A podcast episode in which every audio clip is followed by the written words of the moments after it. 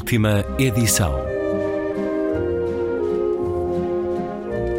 Um programa de Luís Caetano.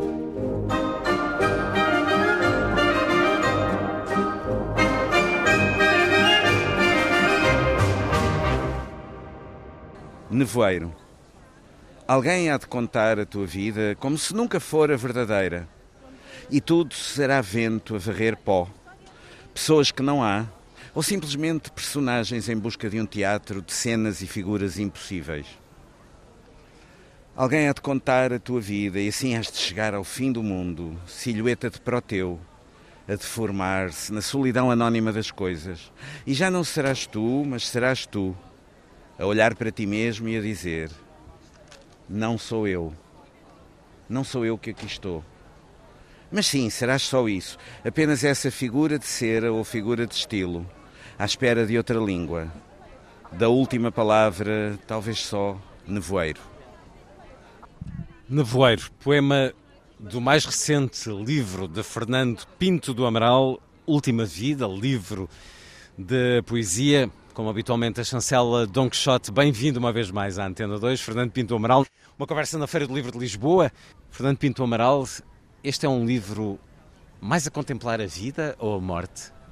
As duas coisas, Luís. Um livro último no sentido em que pode não se interpretar como sendo macabro ou virado para a morte, mas é virado para uma última fase da vida, sim.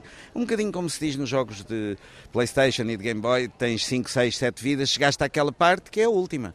Ou seja, a partir daqui agora é a tua última vida. Se falhares a partir daqui, não dá.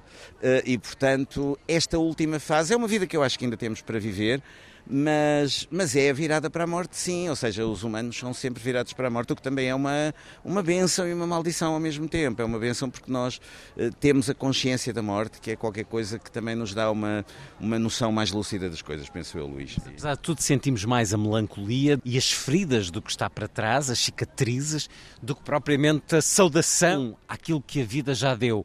É um livro mais melancólico e, no entanto, falo com um homem que, onde quer que chegue, traz alegria, entusiasmo, sublinha sempre o copo meio cheio. Isto é uma espécie de outra realidade de Fernando Pinto Amaral? É, é um livro muito. tem algumas partes dispares. Há uma parte do meio que é uma parte que eu, entretanto, até tinha publicado numa coleção pequenina da Nova Mimosa, do Luís Carmelo, uns livros pequeninos de capa amarela, mas era uma edição clandestina, são livros que tiram clandestinos, são clandestinos, tiram 70 exemplares. São familiares. São familiares, que dei aos amigos e as pessoas... Falamos de Nota Love Letter. Exatamente, Nota Love Letter, uh, que é um texto de 2019, mais ou menos. Uh, os outros textos realmente são, são alguns também foram publicados em, em, publicações coletivas, como aquele o, o Dante, aquele sobre o inferno Poetas de Dante, Poetas de Dante, da Casa Fernando Pessoa, houve assim, mas na maioria são inéditos. E sobretudo a última parte eu acho que tens alguma razão, aquela última parte que se chama Fim do Mundo é realmente uma parte mais ciente do fim do mundo para cada um de nós, que será a nossa morte, mas também um bocadinho apocalíptica. Sim, fala-se muito do apocalipse, porque eu estou uh, bastante, uh, enfim, estou persuadido de que realmente há aí um apocalipse qualquer. Não, é, não será um apocalipse, se calhar, de um dia para o outro, não é aquele cataclismo nuclear, embora hoje em dia até estejamos mais, mais próximos disso, uh, porque as pessoas parece que o querem, não sei, vê-se que os poderes do mundo querem a guerra, querem a guerra, tá, estão com vontade de fazer a guerra, de matar milhões de pessoas. Pensa-se, eu, eu olho para o mundo e vejo isso, infelizmente. Mas será aquele apocalipse, como dizia o Derrida? O Derrida tem uma frase, uh, uh, é um filósofo que eu nem sempre, ao qual eu nem sempre volto, mas há uma frase dele de que gosto muito, que é o apocalipse vem aí, mas será um apocalipse de longa duração. Ou seja, nós já estamos nele, ainda não demos por isso, ainda não nos apercebemos. E de alguma maneira é o que eu sinto, mesmo com estas questões da inteligência artificial, etc. Tenho a noção de que provavelmente os nossos netos, bisnetos, trinetos, se ainda existir, enfim, uma sociedade organizada nessa altura, vão ser regulados e comandados por inteligência artificial. Provavelmente o mundo vai ser muito, muito diferente daquilo que nós, que nós vemos hoje. Para o bem e para o mal. Repara que este apocalipse é um apocalipse que poderá ter aspectos, se calhar, diferentes dos de hoje. Hoje, por exemplo, as pessoas queixam-se muito da corrupção. Mas a corrupção, se nós formos governados por inteligência artificial, de facto, o robô que nos governar, o ministro robô, os ministros robôs, os primeiros ministros robôs em toda a Europa, ninguém terá filhos, sobrinhos, enteados, amigos, amantes, a quem favorecer. Serão isentos, bacteriologicamente puros. Portanto, provavelmente nessa sociedade bacteriologicamente pura, os próprios humanos é que já estarão a mais, serão assim umas reservas, como nós Isso temos. também é apocalipse. Uh, ou seja, uh, uh, os robôs tenderão a domesticar os humanos, como nós fizemos aos cães durante milhares de anos, não é? Mas nós, por exemplo, temos a noção de que ainda protegemos os lobos, temos lá os lobos no Jerez e tal. Portanto, eu acho que ainda haverá uns humanos, assim, mais um pouco estranhos, um pouco criativos, mas estarão assim numas reservas, porque a sociedade em geral será uma sociedade virada para o útil, para o transacionável, para os robôs, para aquilo que é tudo comandado por inteligência artificial, e não sei se os humanos, de facto, terão assim um lugar muito. Os humanos como os conhecemos hoje, os humanos serão outros. Os humanos que é o autor Fernando Pinto Amaral. Este final de mundo, este que é a terceira parte do livro, Sim. é afinal do mundo a que pertence. O seu reino não é deste mundo. O Apocalipse é esse final do mundo. É o final do meu mundo, sim. Mas de alguma maneira, este final do meu mundo é o, é o final do meu mundo, Fernando, sim, pessoal, mas também é o final uma, da, da, minha geração nesse sentido.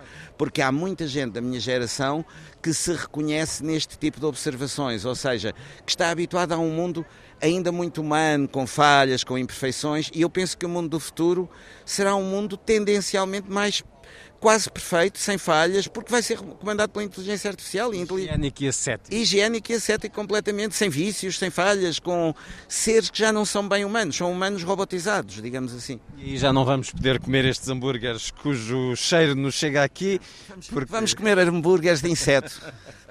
Ou uma pílula com todas as proteínas necessárias. Relâmpago agora, Fernando Pinto Amaral, na página 114 de Última Vida o mais recente livro de poesia, a chancela Dom Quixote. Vamos a, a esta luz que cruza os céus. Relâmpago. Como se tudo fosse agora cego. E tu só isso, uma voz cega anunciar um sonho.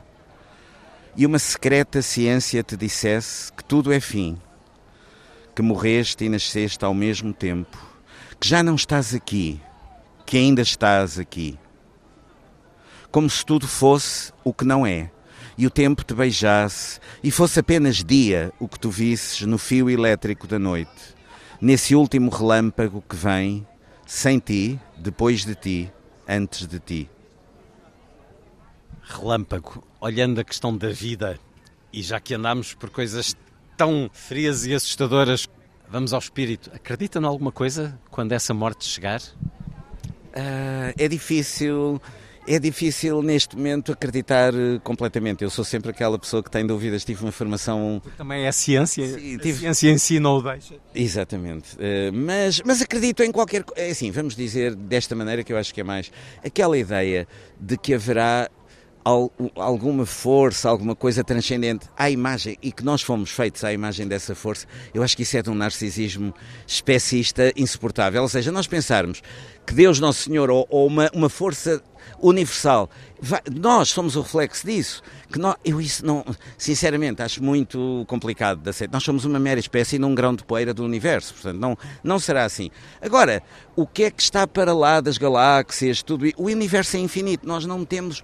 O, o que eu acho aí é que sou completamente agnóstico, isto é, nós, uh, uh, nós não temos de facto a noção de nada. Uh, se nós virmos, pelo, mesmo, e aqui é a ciência a falar, se nós virmos a astronomia, a escala que as coisas são é absolutamente, Luís, e isto, tanto para o infinitamente grande como para o infinitamente pequeno. Nós só podemos dominar uma parte da escala, que é mais ou menos estes 2, 3, 5, 10 metros, 20 metros que nós temos à nossa frente, o nosso corpo, e depois o centímetro, vai lá o milímetro, que ainda conseguimos ver, sentir, micromilímetro, micron, e depois daí para baixo também não conseguimos. E há um mundo infinitamente pequeno, como há um mundo infinitamente grande. E nesse mundo infinitamente grande, pode, este, pode neste momento estarem outros seres como nós, parecidos, de alguma maneira, seres conscientes, a soprar assim a borra do café, como nós fazemos, uh, vou soprar, a soprar a borra do café, e nessa borra do café estarem milhares de galáxias e haver destruição de universos, e estes seres serem de um tamanho, cada ser desses ter não sei quantos bilhões, trilhões de Compreendes? Portanto, nós não temos realmente a noção, nós só podemos conhecer aquilo que nos é próximo e essa proximidade, em termos de escala, é muito pequena. É uma escala que vai do milímetro até vá lá. O quilómetro, enfim, temos agora temos meios de transporte, que o quilómetro humanamente não é uma distância que, eh, humana. Humano são 100 metros, vá lá. Entre o milímetro e 100 metros. É muito pouco, Luís. Portanto, não conhecemos nada. De facto, não sabemos nada. Fernando Pinto Amaral a encontrar o espiritual e o quântico em simultâneo nessa perspectiva. Vamos a mais um poema pedido, agora da página 31. Improviso, por favor, Fernando Pinto Amaral. Improviso. Hão de pensar que foi um acidente, uma infeliz catástrofe, um acaso da horta ou coronária a dar-te um prazo mais breve a essa curva decadente. Hão de pensar que foi tão evidente como o sol quando desce no ocaso e faz do horizonte um ângulo raso onde a noite é mais noite de repente. Todavia, talvez não pensem nada, ou talvez o que pensem seja só coisa fantasiosa ou inventada, improviso, entremês, ponto sem nó, enredo em voz errante e sempre errada, de um princípio ao fim, do pó ao pó. Que jogo é este que faz com os poemas em que na página par põe um número, nem sempre, na página ímpar um título.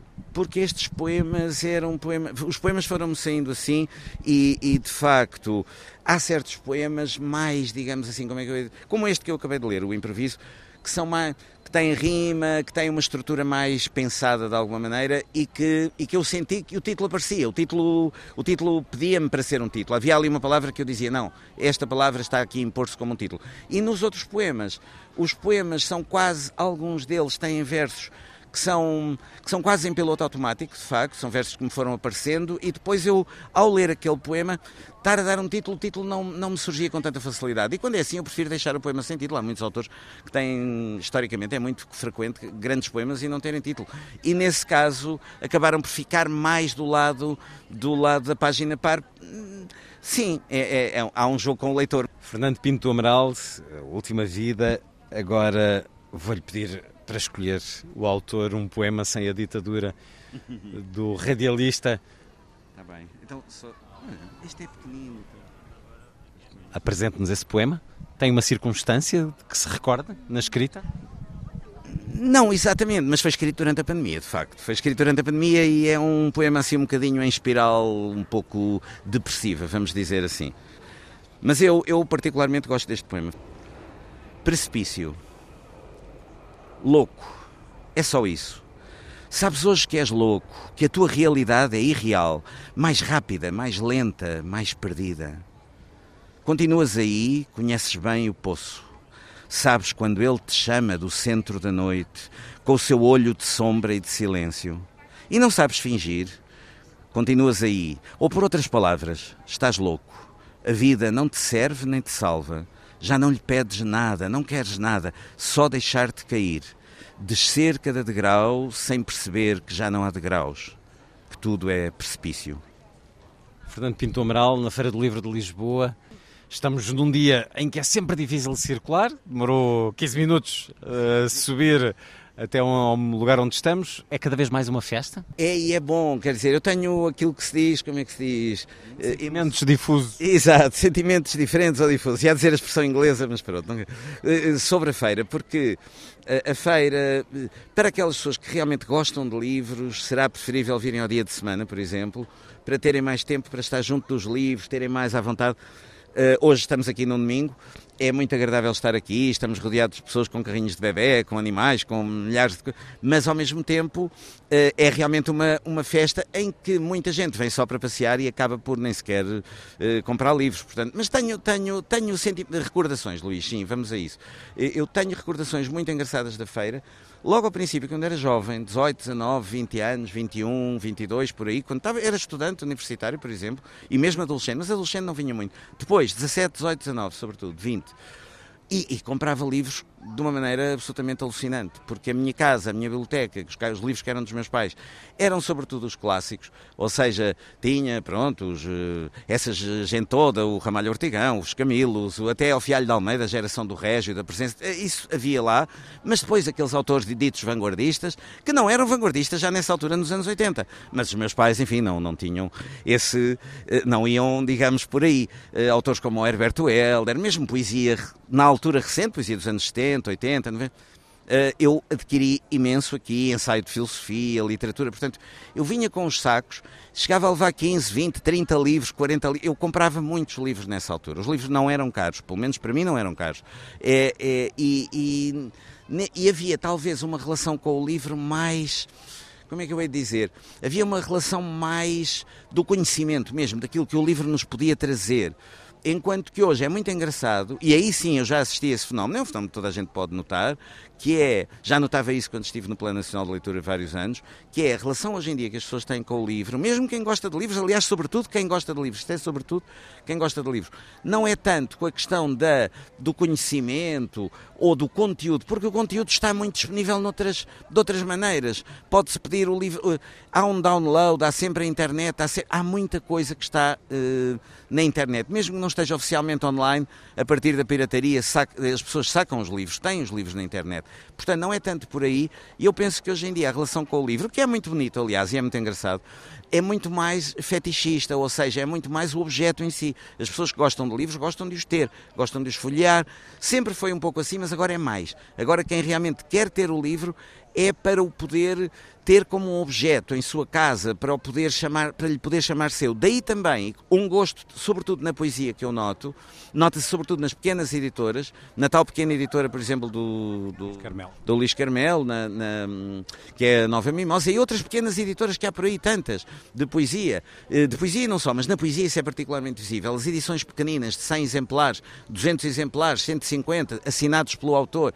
Ou seja, quem fica com aquele livro tem um livro que foi pessoalmente assinado, que tem uma marca pessoal. Eu julgo que os géneros minoritários, como o teatro, como a poesia, por exemplo, podem valer-se disso, dessa relação, digamos, fetichista que as pessoas começaram a criar com o livro, mas mesmo tiragens maiores, mesmo livros de ficção, as pessoas gostam de ter o livro eventualmente assinado pelo autor, eventualmente com uma marca mais especial, e os editores sabem isso e procuram satisfazer esse desejo. Porque o livro, como simples fonte de informação, de conhecimento, eu penso que nesse sentido realmente a internet acaba por, por ultrapassar, porque está sempre ali, não ocupa espaço, o conhecimento ainda por cima é atualizado, mas também tem o problema de de repente poder desaparecer. É diferente, é diferente. As matizes do desejo também em relação aos livros, ao conteúdo e ao objeto. objeto. Há uma evolução, obviamente. Fernando Pinto Amaral, Última Vida, a chancela de Dom Quixote. Muito obrigado por estar uma vez mais na Antena 2. Obrigado, Luís.